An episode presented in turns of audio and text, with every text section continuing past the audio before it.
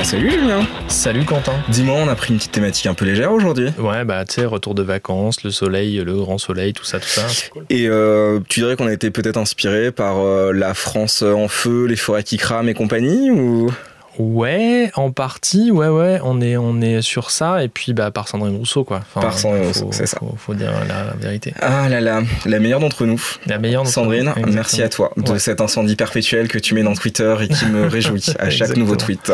Exactement. En tant que première capitaine du Triggeristan, nous te décernerons un jour un barbecue d'honneur. Exactement, le barbecue d'honneur pour Sandrine. Mais euh, c'est vrai que ces derniers temps, l'espèce de petite alternance, euh, une forêt brûle, une bibliothèque brûle, une cité brûle, hein, je veux pas tomber dans le mandala euh, Pierre Abic euh, en mode euh, la terre se défend, Julien Prost, la terre se défend.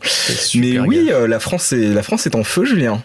Ouais, ouais, ouais, la, France est en feu, euh, les bibliothèques sont en feu, et euh, puis bah voilà, ça a eu tendance un peu à, à trigger un peu tous les collègues, euh, et puis bah nous aussi, hein, parce que c'est jamais très rigolo de voir tout d'un coup tout cramer. Je pense qu'on a, on a vécu ça un peu comme tout le monde, comme tous les bibliothécaires, comme tous aussi les gens un peu de gauche, à se dire, ok, des émeutes, des révoltes, c'est cool, mais, mais ça fait pas trop grand soir, ça fait plutôt longue nuit très très sombre pour un tas de gens. Donc ouais, donc voilà, donc on est un peu euh, touché par ce truc-là. Et, euh, et on s'est dit qu'on allait, euh, bah, en toute légèreté, euh, en toute reprise automnale, on allait en faire un petit épisode. Je pense que c'est important de se dire que nous déjà on est à chaud, hein, ça fait euh, enfin, mauvais jeu de mots. Je me, je me l'auto pardonne. Veuillez bien croire s'il vous plaît que hein, n'était pas prémédité. T'as pas la clim dans ton Je n'ai établissement? pas la clé dans mon établissement. Euh, mais que évidemment, le recul là-dessus, il n'est pas là. Qu'on va se baser beaucoup sur des textes qui sortent d'après les émeutes notamment de 2005. Qu'il y a des différences entre les deux, même s'il y a des logiques qui restent relativement les mêmes. Je pense que c'est important de mettre tout de suite un petit, euh, un petit trigger warning. Euh, L'idée quand même, c'est d'en parler et donc de dire ce qui fait que des bibliothèques brûlent. Et euh, si pour vous, c'est vraiment parce que votre bibliothèque a cramé, parce que vous n'êtes pas prêt à entendre ça, que vous êtes vraiment, vraiment pas dans le mood d'écouter des gens qui peut-être pas défendent, mais qui expliquent quand même et qui du coup, euh, c'était quoi le terme? Oui, quand on explique. C'est le premier pas vers le fait d'excuser. Expliquer, c'est déjà. Tu viens, des fois, on cite Des Sarkozy. fois, on cite Sarkozy, ouais. Citer Manuel Valls. C'est ça. euh, ce podcast. Donc, euh, couille, hein. si pour vous expliquer c'est déjà excusé et du coup c'est too much, je pense que vous allez vivre un sale moment. Voilà Ouais, pour le petit ça. disclaimer. C'est ça, exactement. Bon, euh, c'est parti. Et bah, let's go Pourquoi ça crame une bibliothèque hein? En voiture tout le monde J'espère qu'on fera un voyage tranquille. On parle de ce, de ce contexte des, euh, des émeutes, des révoltes. Euh, déjà, il y a déjà des, euh, des, des, des putains de discussions pour savoir s'il faut parler d'émeutes ou de révoltes. Euh, on parlera de l'un ou l'autre suivant l'humeur et le moment. Voilà, vous démerdez avec, avec vos termes là-dessus. Oui, n'y voyons pas une grand, un grand geste politique s'il Voilà, vous plaît. Exactement. Euh, qui ont eu lieu en juin dernier. J'ai suggéré à Julien qu'on parle de jacquerie, mais il m'a dit que le terme était visiblement un peu connoté et qu'on pouvait plutôt parler de ces gens qui ne savent pas lire et qui vont dans la rue pour brûler des bibliothèques. Exactement. Là, tu viens de laisser parler ton habitus. Euh, bravo. Belle Merci référence beaucoup. à l'épisode précédent. Donc ouais, euh, des émeutes, des révoltes euh, en juin dernier dans pas mal de quartiers populaires, mais pas que, euh, avec des habitants de ces quartiers populaires, mais pas que, à la suite d'un gros événement qui est, qui est l'assassinat de- de- d'un jeune garçon qui s'appelait Naël par la police lors d'une interpellation et d'un pseudo délit de fuite, etc., qui a amené donc du coup à ce que tout crame et qui est un déchaînement de de- d'expressions euh, qu'on va directement qualifier d'expression politique, parce que, parce que ça l'est, tout comme 2005 l'était. Si vous arrivez sur ce podcast deux ans après les faits, je pense que l'important c'est bien de vous dire que là, évidemment, la mort de Naël, c'est le déclencheur de la, du déchaînement donc qui a suivi, mais c'est surtout le dernier coup de marteau en fait dans un truc déjà extrêmement fragilisé sur lequel je pense c'est important de revenir aussi dans le contexte actuel. Absolument. Et donc, pour, euh, pour parler de tout ça, euh, on n'y va pas non plus euh, juste avec, avec notre, notre bon sens populaire et, et, tout ça, parce que bah, qu'il n'est il est pas très bon, notre bon sens, et puis euh, parce qu'on a un peu d'expérience là-dessus. On y va avec les références de, évidemment, de Denis Merklen, de Pourquoi brûle-t-on des bibliothèques, qui date de 2013 et qui était, qui était un travail de recherche initié à la suite des émeutes de 2005 et qui était plus vaste que juste les émeutes, hein, qui, était, qui était un peu plus plus, complexe que ça. on va aussi bah, citer des bouts de son la, rencontre qui a initié l'ABF justement juste après, en juillet, entre Denis Merklen et Julien Talpin, qui était passionnante, qu'on vous mettra évidemment dans la description pour que vous puissiez vous mettre là-dessus. Euh, tout petit disclaimer, le bouquin de, de est, il est chouette. C'est pas forcément le truc le plus rigolo à lire euh, parce que c'est vraiment bordélique. Euh, c'est vraiment un bouquin où il n'y a pas vraiment d'ordre, où il y a beaucoup de choses qui se répètent. Il y a, y a plein d'anecdotes qui sont intéressantes mais qui sont parfois, qui sont parfois à côté. donc ça vaut le coup. Moi, j'avoue que je l'ai parcouru et que je l'ai pas lu en entier parce que, parce que ça m'a saoulé et que j'avoue que j'ai du mal à lire euh, en, ce moment. Euh, par contre, il y a plein de confs qui sont dispo. Pareil, on vous mettra euh, des, des, liens dans la description. Des confs où il raconte un peu la même chose et où il le fait de façon beaucoup plus fluide. donc, c'est, ça peut être aussi une façon d'entrer là-dedans sans avoir à se taper les 350 pages de son bouquin. Quant à moi, tout pareil. je ne peux que conseiller d'essayer la lecture si vous l'avez. Et quand pour la 17e digression consécutive, vous avez l'encart d'un carnet de bord d'une dame qui raconte la manière dont elle a rejoint une église évangélique dans le quartier de Stein. Vous avez le droit de sauter des pages. Hein. Je sais qu'en tant que bibliothécaire, voilà, voilà, mais c'est quand même une lecture atypique. Non, faut, faut picorer un peu, quoi. Deux connards dans un bibliobus. Donc, je reviens un peu sur le, disclaimer qu'on a mis euh, au départ. Euh, évidemment que euh, là, réagir à chaud sur, sur un truc comme ça, ça peut être un peu compliqué. Et typiquement, bah, les sociologues, quand ils interviennent là-dessus, ils sont là à prendre mille précautions pour dire Ah, attention, le temps de la recherche, le temps de la réflexion, machin, machin. ouais, c'est cool. effectivement, ils ont raison de le faire. Nous, on va pas le faire parce qu'on s'en bat les couilles déjà, premièrement. Et ensuite, on est là plus dans, dans, la production de qu'est-ce que ça nous évoque à nous. Néanmoins, euh, le, fait de ne pas avoir des explications directes, qu'il n'y ait pas eu d'enquête, qu'il n'y ait pas eu de truc, ça ne doit pas nous paralyser sur la nécessité de réfléchir, de poser des questions, de s'interroger et d'essayer d'un peu entrevoir ce qui va pouvoir se passer et que nous, ça doit aussi nous permettre de nourrir un peu notre réflexion dans le quotidien et dans l'après, qui va être euh, quelque chose de beaucoup plus immédiat que le temps de la recherche, qui est long, et que je pense que le trauma collectif un peu de voir des bibliothèques brûlées qui nous renvoient à des éléments historiques, enfin des livres qui brûlent, enfin sans tomber dans le point Godwin après son minutes d'émission, mais on voit évidemment des références historiques qui sont pas qui sont pas joyeuses. Je pense que c'est aussi l'occasion de se poser pour reconstruire autour donc de ce qui est à mon sens un trauma professionnel.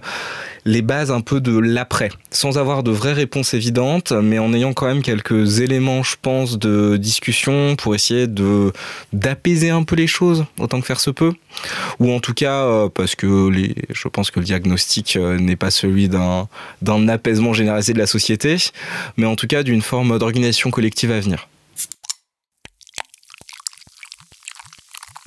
pourquoi, euh, enfin, qu'est-ce qui s'est passé et pourquoi ça s'est passé? Les raisons profondes, il faut aller les chercher évidemment dans, dans, dans l'équivalent, c'est-à-dire les émeutes de 2005. Et donc, ben, il faut, faut comprendre qu'il y a une dimension politique de ça. Ce qui est différent avec 2005, c'est qu'il est plus possible de nier qu'il y a des discriminations qui sont systémiques en France.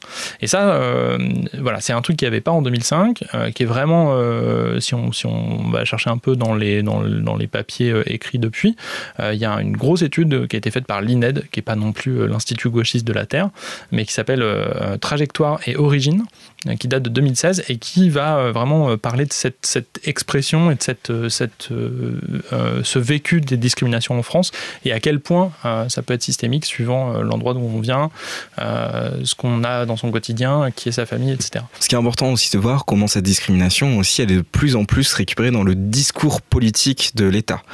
Aujourd'hui, euh, enfin moi en 2005, si on m'avait annoncé qu'on aurait euh, des présidentielles successives hein, qui voient s'affronter un leader d'extrême droite hein, avec d'autres gens qui sont peut-être pas des leaders d'extrême droite, mais dont le discours, euh, par certains aspects, commence quand même à, à, suinter salement. Et on vous renvoie à tout ce qu'on disait sur la fenêtre d'Overton par le passé. C'est pas quelque chose que j'aurais imaginé. Dans la liste des, euh, euh, des, raisons qui poussent à se révolter, à faire des émeutes, etc., il y a aussi une aspiration en fait à plus de démocratie, euh, une aspiration à plus de participation, à être mieux prise en compte, etc. C'est ce qu'on dit avec les discriminations, mais c'était aussi très palpable pendant l'épisode des Gilets jaunes. Et, et, là, on est sur une autre type d'expression de ça, c'est-à-dire en fait l'ornière dans laquelle est l'expression politique quotidienne. Si on respecte pas les cases classiques, et euh, par cases classiques, on entend euh, le vote, le scrutin, l'inscription dans les institutions telles qu'elles sont, on n'a pas d'espace dans lequel exprimer sa vision du monde. Et la corollaire de ça, de la manière de participer, c'est donc la proximité avec euh, nos équipements. C'est aussi euh, le constat depuis une vingtaine d'années de la chute des équipements de proximité. Euh, là-dedans, il y a un truc assez intéressant, par exemple, dans le livre, en, l'occurrence de Merklen, qui est la manière dont il pointe une bibliothèque à cramer après 2005 et la bibliothèque Gulliver. Comment cette bibliothèque, quand elle ouvre, ouvre sur la destruction de barres d'immeubles, qui ont été vécues comme un traumatisme par les habitants du quartier, qu'elle ouvre à la confluence de trois quartiers qui sont dans des conflits en fait sur l'obtention de services de proximité, et comment le fait qu'elle ouvre signe l'arrêt de mort de ce qui était une des bibliothèques de proximité à l'intérieur d'un de ces quartiers. Je pense que ce qui est important aussi à travers ça, c'est de voir comment nous, avec nos outils de bibliothéconomie, ouvrir un grand établissement dans des quartiers populaires, c'est par essence une bonne chose. Ça va à l'encontre des logiques de proximité qui font un quartier. La fin d'une petite bibliothèque qui avait du lien, le fait de créer quelque chose au confluent de quartiers qui sont dans des compétitions majeures et qui ne sont pas traités comme tels ou perçus comme tels, et le fait de mettre dans ces grands établissements de proximité une écrasante majorité de gens qui en fait ne viennent pas de ces quartiers en tant qu'employés de la bibliothèque.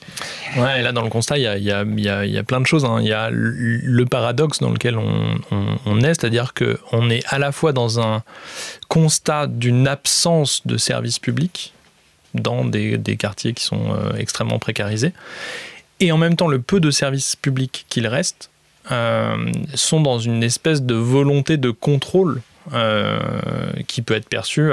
Euh, c'est ce que dit, euh, c'est un, des trucs qui est cité par Merklen dans les, dans les entretiens qu'il fait, c'est on nous a mis une bibliothèque pour nous endormir. voilà, ça c'est perçu comme étant ce contrôle de, de l'État, de la puissance publique, des institutions dans les quartiers populaires.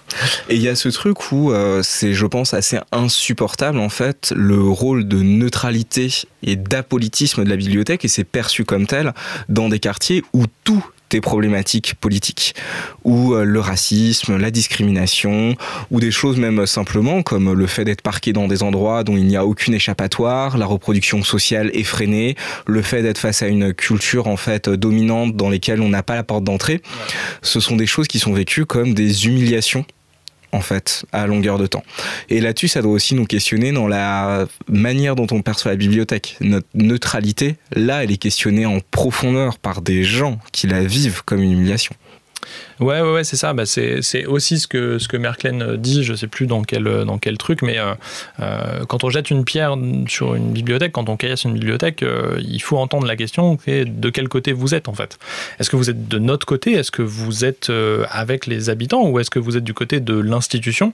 Et par institution, il faut vraiment comprendre ce truc-là. C'est-à-dire que les institutions, on a l'impression, quand on est en dehors de ça, que c'est forcément des choses qui sont faites pour les habitants, pour le bien commun, pour euh, soulager les gens, etc. Mais euh, dans les institutions, il y a aussi la police. Hein, d'accord? Et euh, la police, ça fait un moment que dans les quartiers populaires, on sait à quoi s'en tenir. On commence aussi à voir un peu son vrai visage en termes de répression et de violence, etc. on n'a pas forcément envie, nous, bibliothécaires, d'être assimilés à ce côté-là de l'institution. Mais de fait, on commence à l'être de façon assez, assez vénère.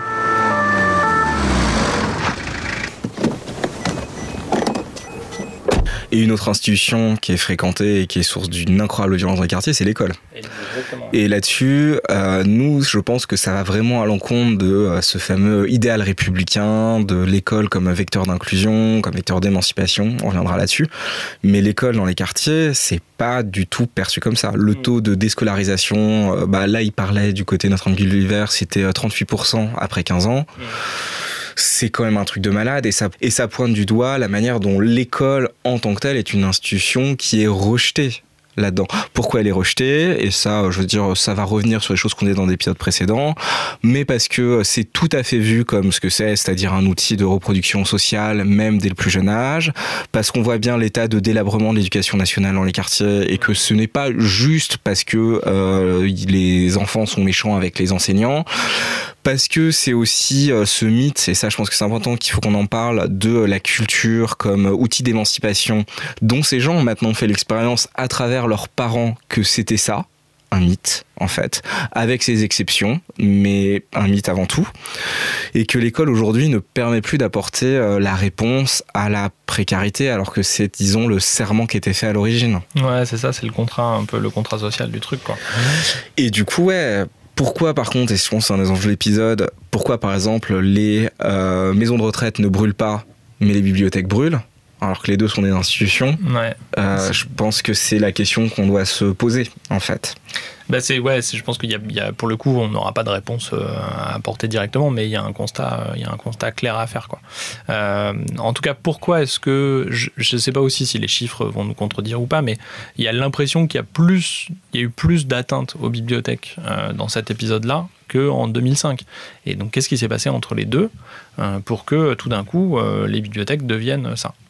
Il y a aussi un, truc hyper important aussi à citer euh, d'office, hein, qui, est, euh, qui, est, qui est de se dire que le contexte d'une émeute ou d'une révolte, c'est pas un contexte organisé, euh, carré, propre, euh, avec une stratégie, etc. hein. C'est- bordélique, c'est organique, c'est tripal euh, au possible. Et donc parfois, euh, il y a des choses qui crament qui n'étaient pas prévues de cramer. Donc, euh, donc il faut pas forcément tirer toujours euh, toutes les leçons de, la Terre. Une émeute, c'est un, moment bordélique. Et, euh, et du coup, tu peux avoir des choses qui crament dont c'était pas forcément l'intention. quoi. C'est pas la même chose que de cramer euh, la, la- la mairie quoi, ou le commissariat. Deux connards dans un bibliobus. Donc voilà, voilà, voilà ce qu'on pouvait ra- dire très rapidement et très euh, caricaturalement euh, sur, euh, sur un peu le contexte.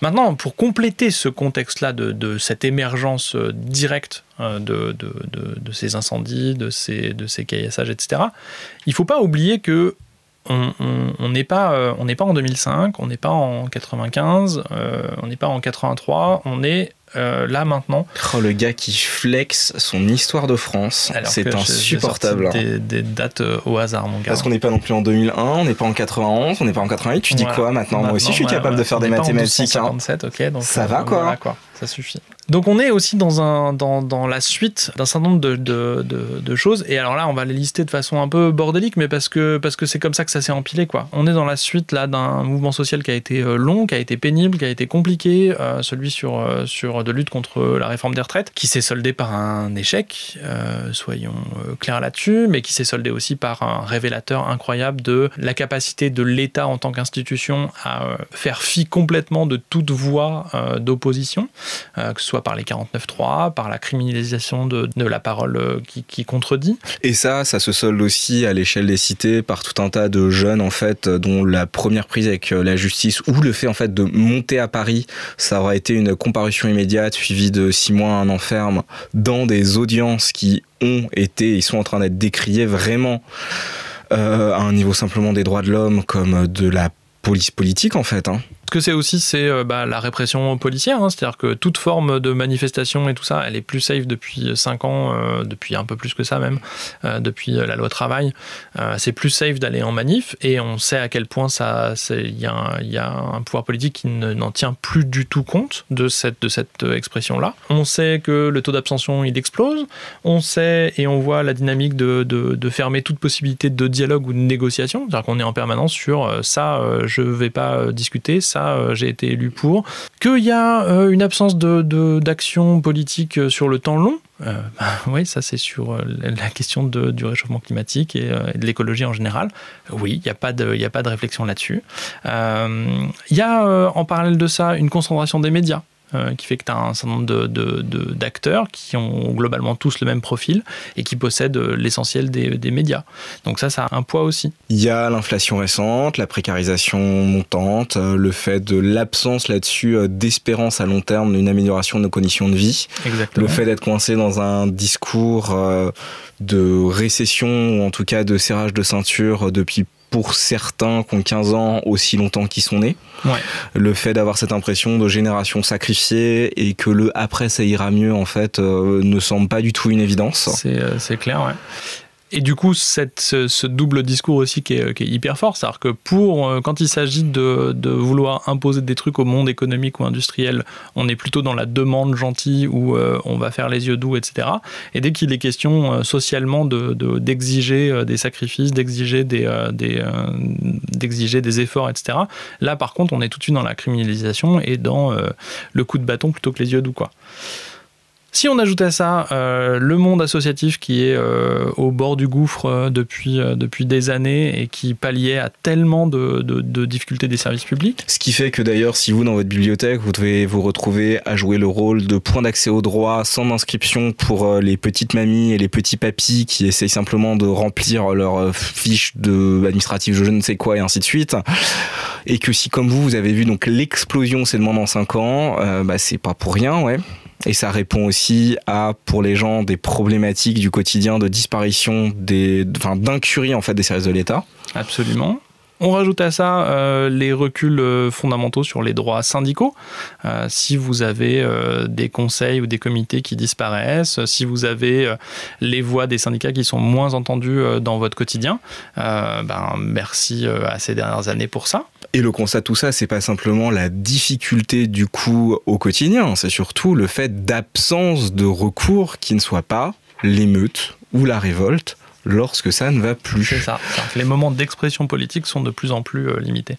Mais attends, parce que c'est pas fini. Il y a encore, il y a encore mieux. Oh là là, fais-moi rêver. Il y a encore mieux. Le vase de Soison, 496. Oh la vache. Tu, tu m'impressionnes. Je sais, c'est sans doute pas la bonne date. C'est- J'ai un doute là. J'ai un énorme doute. ouais. ok.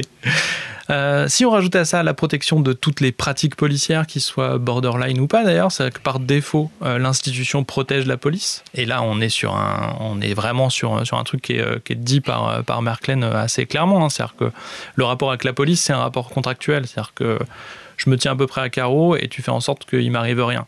À partir du moment où la police commence à faire n'importe quoi, soit l'institution elle a deux choix. Soit elle condamne et à ce moment-là, euh, on reste à peu près serein.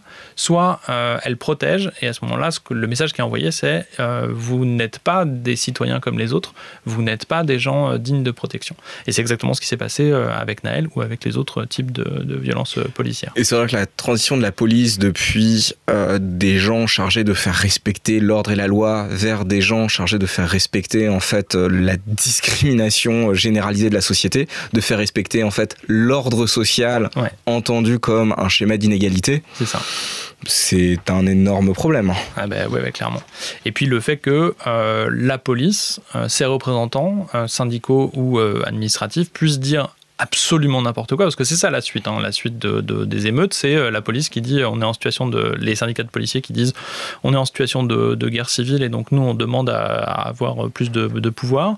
On a les euh, responsables de la police, les responsables administratifs nommés politiquement qui s'insurgent parce que euh, des flics sont écroués parce que ou sont mis en, arrêt parce que parce qu'ils ont visiblement fauté et qui se permettent de nier ça publiquement et qui n'ont aucune réponse politique derrière. C'est-à-dire qu'il n'y a pas de réponse politique pour recadrer tout le monde en disant attention ça c'est la place de la police elle est là, la place du politique elle est là, la place de la de collectivité elle est là. Et Euh. la, le fait d'avoir des plaques de plus en plus, transparentes entre l'action policière et l'action de justice est un, un énorme problème. Enfin, tout ce champ de comparaison immédiate va être un traumatisme profond pour euh, des centaines de jeunes dans les années à venir. C'est ça, c'est ça qu'il faut aussi voir en termes de conséquences. Je continue là-dedans, il y a évidemment euh, un autre truc, c'est l'islamophobie euh, généralisée. hein. Elle est présente à tous les niveaux, elle est défendue par tous les responsables politiques, enfin c'est vraiment... euh, Attends, c'est islamophobie qu'on dit? C'est pas laïcité déjà le terme? Ouais, c'est ça. parfois j'ai du mal. C'est voilà. ça. À chaque semaine, sa nouvelle, sa Sa nouvelle nouvelle laïcité, et sa nouvelle, voilà, sa nouvelle attaque qui est spécifiquement contre le même type de personne à chaque fois. C'est quand même assez étrange. Et avec là-dedans, bon, c'est dans le champ de l'anecdote, mais ça vient de Merklen et je trouve intéressant de le noter. Une bibliothèque donc euh, qui avait cramé en 2005, euh, qui rouvre et dans les tensions avec les habitants dont se plaignent les bibliothécaires, euh, il y en a une qui revient, c'est qu'il y a des habitants qui rentrent et qui disent euh, salam alaikum. Et c'est vu comme une provocation. C'est vu comme une provocation et que ça le soit ou pas, en fait, ce que ça veut quand même dire, c'est que si des habitants peuvent intérioriser le fait que dire salam alaikum, ça peut être vu comme une provocation, en fait, dans tous les cas, la balle, elle est dans le camp d'institution, là. Ouais, là, elle est, et puis elle est elle est pas bien du, côté de l'institution. Tout ça, et, on en oublie 50 000 autres hein, des exemples, parce qu'il y en a, eu tout le long euh, depuis depuis 10 ans, quoi. Euh, tout ça, ça amène à ce dont on a déjà parlé, ce dont on parle assez régulièrement un peu partout, qui est l'élargissement de cette fenêtre d'Overton. C'est-à-dire que dans l'espace public, on a élargi le domaine de ce qui était audible, de ce qui était acceptable d'entendre et de ce qui faisait partie euh, de, de ce dont on avait le droit de discuter. Et cet élargissement, que ce soit au niveau des discriminations, au niveau de l'islamophobie, au niveau de euh, l'absence de, contestation possible du, euh, du, pouvoir politique, elle profite qu'à euh, un, seul camp, qui est le camp de l'extrême droite. Et, euh, bah, ça, on le voit aux différents scrutins, aux, résultats aux différents scrutins. C'est ça le, premier constat qu'on doit faire. Le premier constat, c'est que les émeutes, on verra ce qu'en diront les sociologues dans les 10 ans à venir, mais un des premiers résultats, c'est celui-là, c'est que ça contribue et ça participe à la fascisation générale de la société.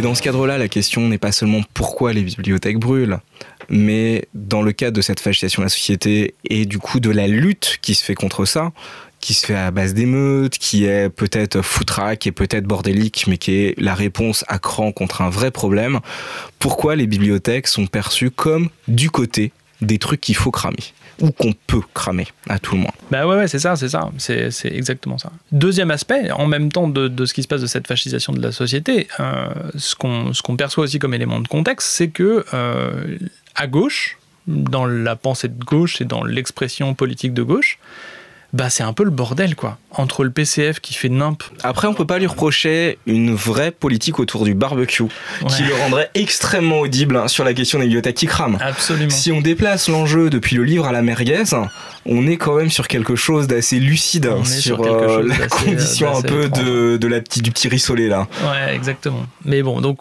entre, entre ça, entre ELV qui, euh, qui qui tombent souvent dans des travers un peu nuls de, de, paternalisme chelou, euh, très blanc et, euh, et très bizarre. La Nupes, bah, qui finalement, est-ce que c'est, ça existe encore? Est-ce que, est-ce que cette alliance de la gauche, elle existe encore à l'heure où on dit que c'est Ségolène Royal qui va, qui va prendre la tête de, de, liste? Euh, je sais pas. LFI qui, qui sont en permanence entre le cringe le plus total et parfois les, les coups d'éclat un peu rigolos. Voilà, il y a un moment où, euh, où, en face de cette droitisation, de cette fascisation de la société, on n'a pas le taux de réponse le plus chouette euh, possible et qui donne un peu, un peu d'espoir. Et quand bien même, je veux dire, il y aurait une gauche euh, unie, il y aurait un discours là-dedans qui serait audible, sais, irait-il être porté en fait jusqu'au cœur là-dessus de la précarité des quartiers populaires? Il y a quelque chose aussi à dire autour du fait que euh, la classe ouvrière en tant que corps constitué, enfin on va pas refaire ici vraiment euh, toute la littérature autour, a un peu disparu pour laisser place à une condition ouvrière qui est euh, beaucoup plus en fait euh, diverse et qui est surtout basée autour de la précarité en fait et de l'absence d'espoir de s'en extraire de cette condition. Et que porter autour de ça un message qui se veuille rassembleur alors que les gens ces gens sont éclatés structurellement autour de problématiques en fait de discrimination c'est beaucoup plus dur en ouais, fait clairement. clairement. la, la France, euh, la France ouvrière qu'on peut euh, trouver euh, en bleu de travail, le cœur battant devant ses usines à 5h30 du matin, et qu'on de fantasmer comme un électorat construit, euh, bah, ce, n'existe plus en fait. Ouais, c'est ça, c'est ça. En fait, il y a, aussi, enfin, il y a, y a plein de glissements qui sont, qui sont opérés. Je suis d'accord avec toi sur le côté conditions ouvrières qui va, qui va dépasser tout ça. Après, une vraie classe ouvrière, en fait, tu peux la chercher dans les centres de logistique et, euh, et euh, chez les livreurs Uber. hein, tu vois, ils sont, ils sont là en fait. hein. Le fait qu'ils soient pas homogènes, ça c'est, une, une certitude. Euh, ce qui est intéressant, c'est aussi de voir que dans ce que tu décris sur la, condition ouvrière liée à la précarisation, c'est que naturellement, nous, on, est censé être euh, bibliothécaire, on est censé euh, être de ce côté-là de la force, tu vois. On est du côté euh, précaire de la force euh, 2000, tu vois. On n'a pas des gros salaires, on n'est pas ouf, etc. Mais malgré tout, on n'est pas perçu comme étant, des, comme étant similaires, tu vois. Parce que ce creux dans la diversité qui fait qu'on ressemble pas forcément dans- au quartier dans lequel on exerce. Et là, je pense que c'est le moment où on va se poser la question, donc ouais, pourquoi nous on crame?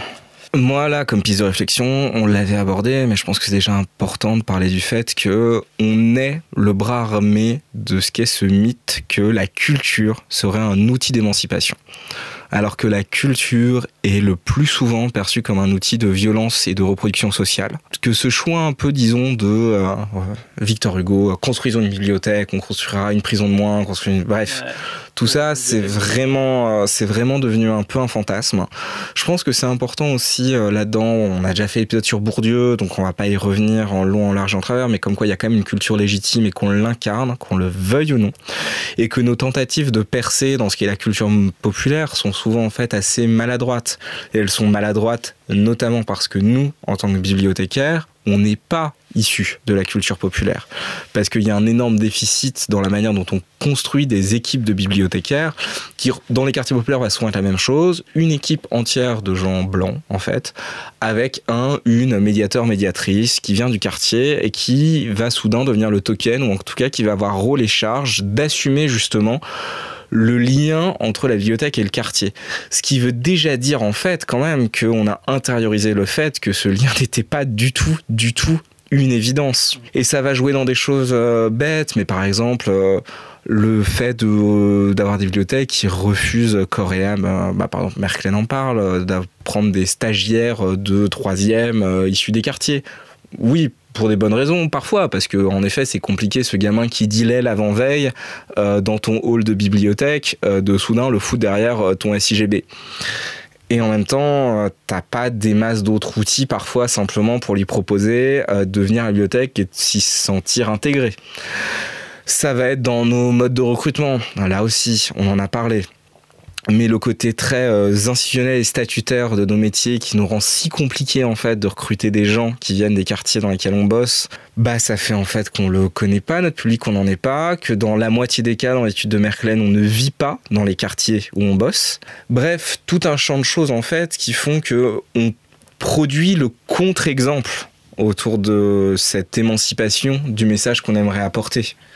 Et ça, c'est vraiment un truc qui est, important parce que c'est aussi euh, un des, messages que véhicule euh, Merklen, euh, que véhiculait Merklen d'ailleurs dans son webinaire récent du mois de juillet. C'est quoi notre rôle politique en tant que bibliothèque? C'est quoi notre valeur politique en tant que bibliothèque? Et, et, la question, c'est elle, elle, est là. C'est-à-dire que pourquoi on a des collections? Pourquoi on a des bouquins? C'est ça qu'il interroge. Est-ce que c'est dans une visée d'émancipation réelle? Ou est-ce que c'est dans un autre but? Donc lui, il pose la question des loisirs, par exemple. Est-ce qu'on est vraiment dans cette, dans cette idée de, euh, bibliothèques qui sont là pour endormir euh, les populations, les habitants des quartiers, et donc qui vont proposer uniquement des choses qui leur ressemblent, etc. Ou est-ce qu'on est là pour, euh, pour émanciper? Et émanciper, est-ce que ça veut dire du pluralisme débile de genre ayant des bouquins de Zemmour dans les quartiers? Qu'est-ce que qu'est-ce que ça veut dire?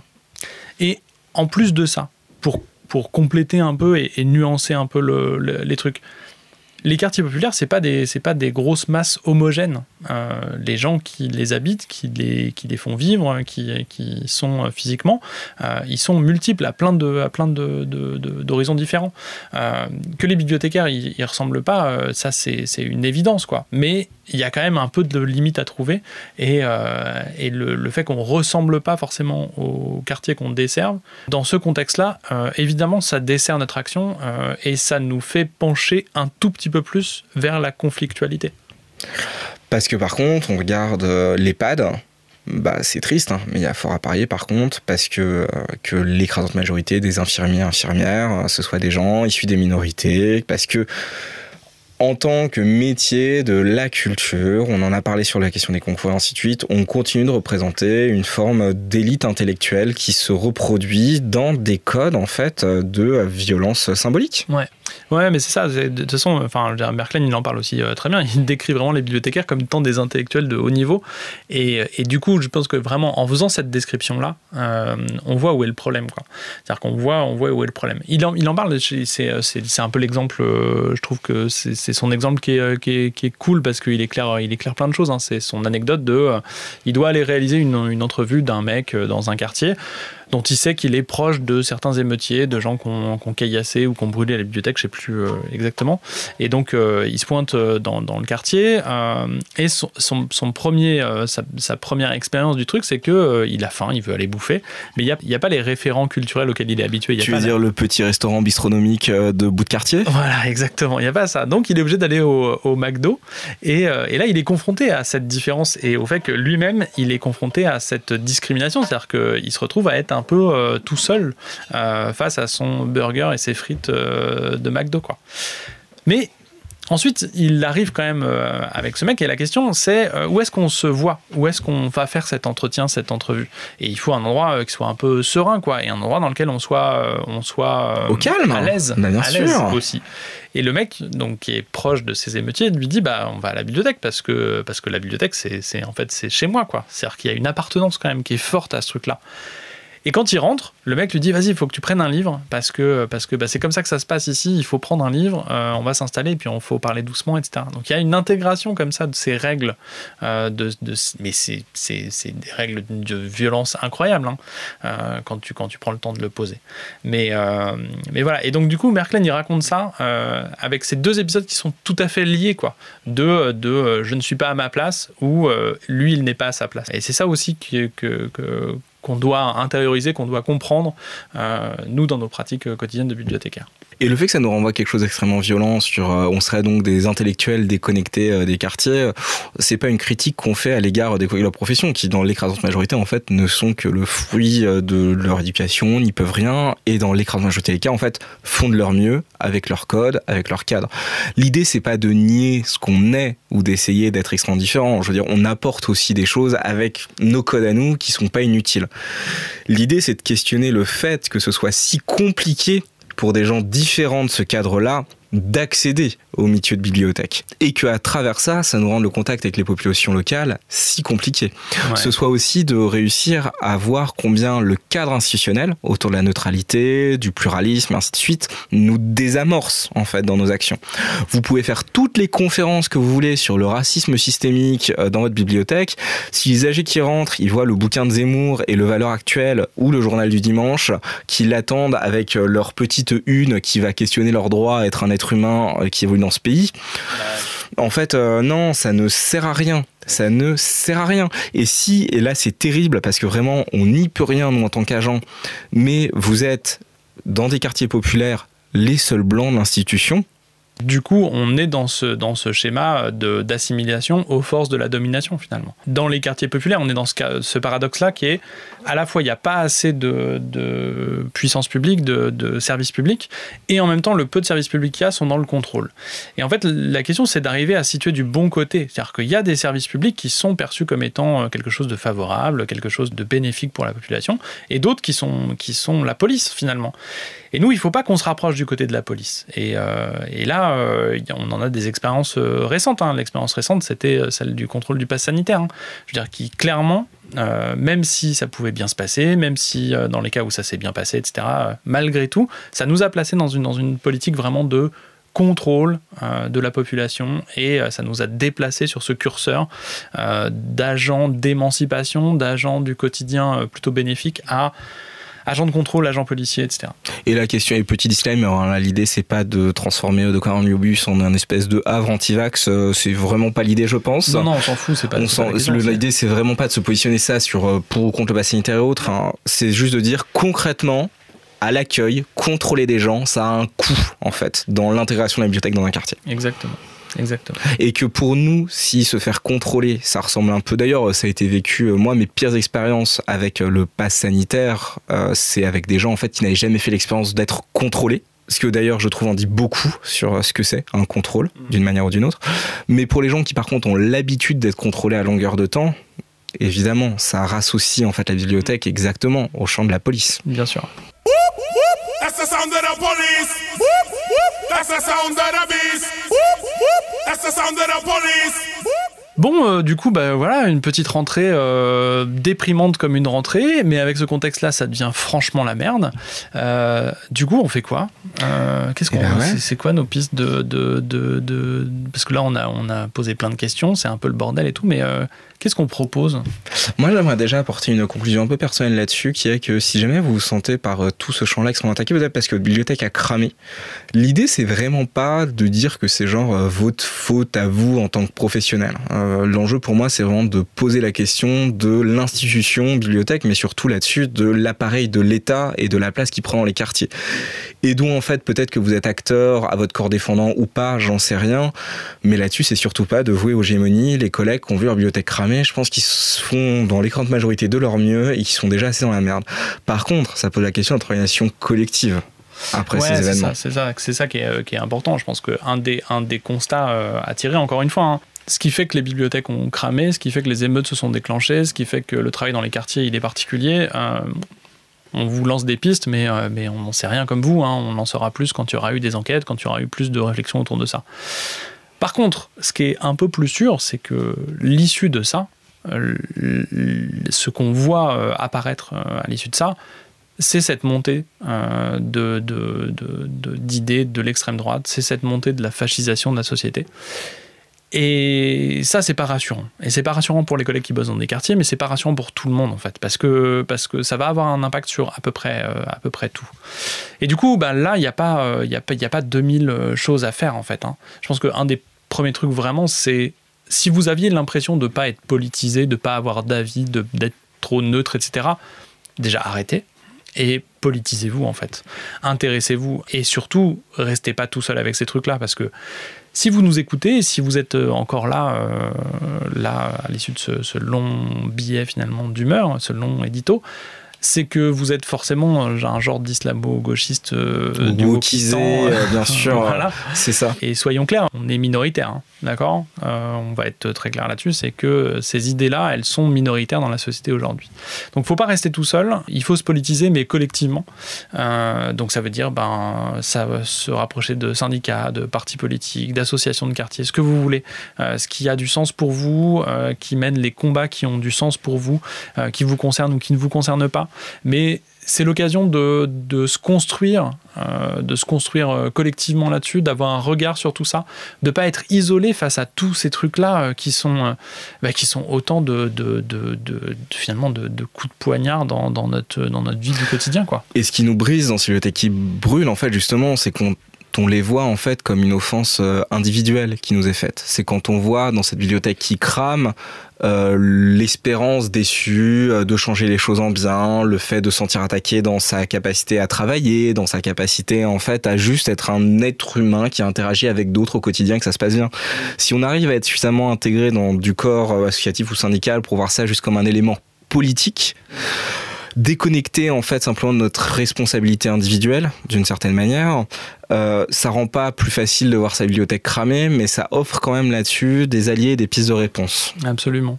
Et puis, et puis ça permet de mettre les choses en perspective. Et ça, c'est hyper important parce que on, est dans un métier euh, qui ressemble assez peu au reste, avec des conditions de travail qui ressemblent pas forcément à celles des autres, avec des, conditions d'exercice, des conditions d'accès, avec des enjeux qui peuvent pas être ceux de, de, de, gens qui bossent à côté de nous. Donc c'est important d'avoir aussi ce, cet autre axe, ces autres prismes, ces autres façons de, de voir le monde, à la fois pour voir à quel point il y a des choses sur lesquelles on est euh, privilégié, mais aussi voir aussi à quel point il y a des choses sur lesquelles on galère et, euh, sur lesquelles on n'a on a rien à envier euh, à personne en termes de précarité. Donc il y a cette nécessité vraiment de de rejoindre des groupes, de participer collectivement, de pouvoir encaisser toutes ces nouvelles et, toutes ces attaques euh, générales contre le monde social, contre, contre nos conditions de travail, contre nos conditions de vie, contre, contre tout ça, de les encaisser à plusieurs pour pouvoir être en capacité d'agir et pas juste de se lamenter et de, de devenir très aigri. Quoi. Moi, c'est une des réponses fréquentes que je vois que vous nous faites et ça nous fait hyper plaisir hein. quand euh, au podcast euh, on reçoit des DM ou des choses comme ça, de gens qui disent euh, bah ça fait tellement bien de d'entendre ça, d'avoir l'impression d'être moins seul, d'avoir l'impression et moi moi je suis ravi hein, quand j'ai l'impression là-dessus que euh, grâce à ce podcast euh, tout euh, humble qui soit, il y a des gens qui sentent un peu rattachés à l'ensemble plus large. Ouais. Mais c'est vrai que dès que je vois ça, ma, la réponse qu'on a de faire, c'est oui, rattachez-vous vraiment physiquement à des gens dans votre quotidien qui partagent là-dessus euh, ces constats et cette volonté d'agir. Ouais, clairement. Et puis bon, bah c'est peut-être un peu tard, vu que vous allez écouter ça début euh, septembre, pour vous dire de profiter un peu des barbecues euh, de l'été. C'est peut-être euh, pas non plus le, le bon numéro pour le faire. Une petite pensée, en vrai, pour les collègues là qui sont retrouvés avec leur été un peu forcé par leur bibliothèque qui a cramé, en vrai.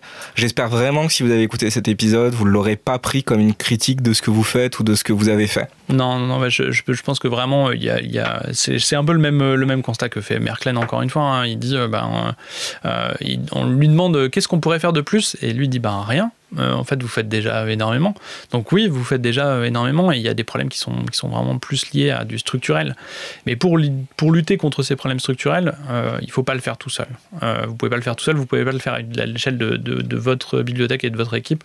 Vous lutterez pas contre les discriminations et contre la pauvreté, contre la précarisation juste tout seul il faut qu'on arrive à, problématiser ça un peu plus et à, à prendre de la hauteur et à, à prendre du collectif. Et si vous étiez encore un peu dans ce mythe que la bibliothèque est neutre, dites-vous que dans les yeux des gens qui la crament, ben c'est pas le cas.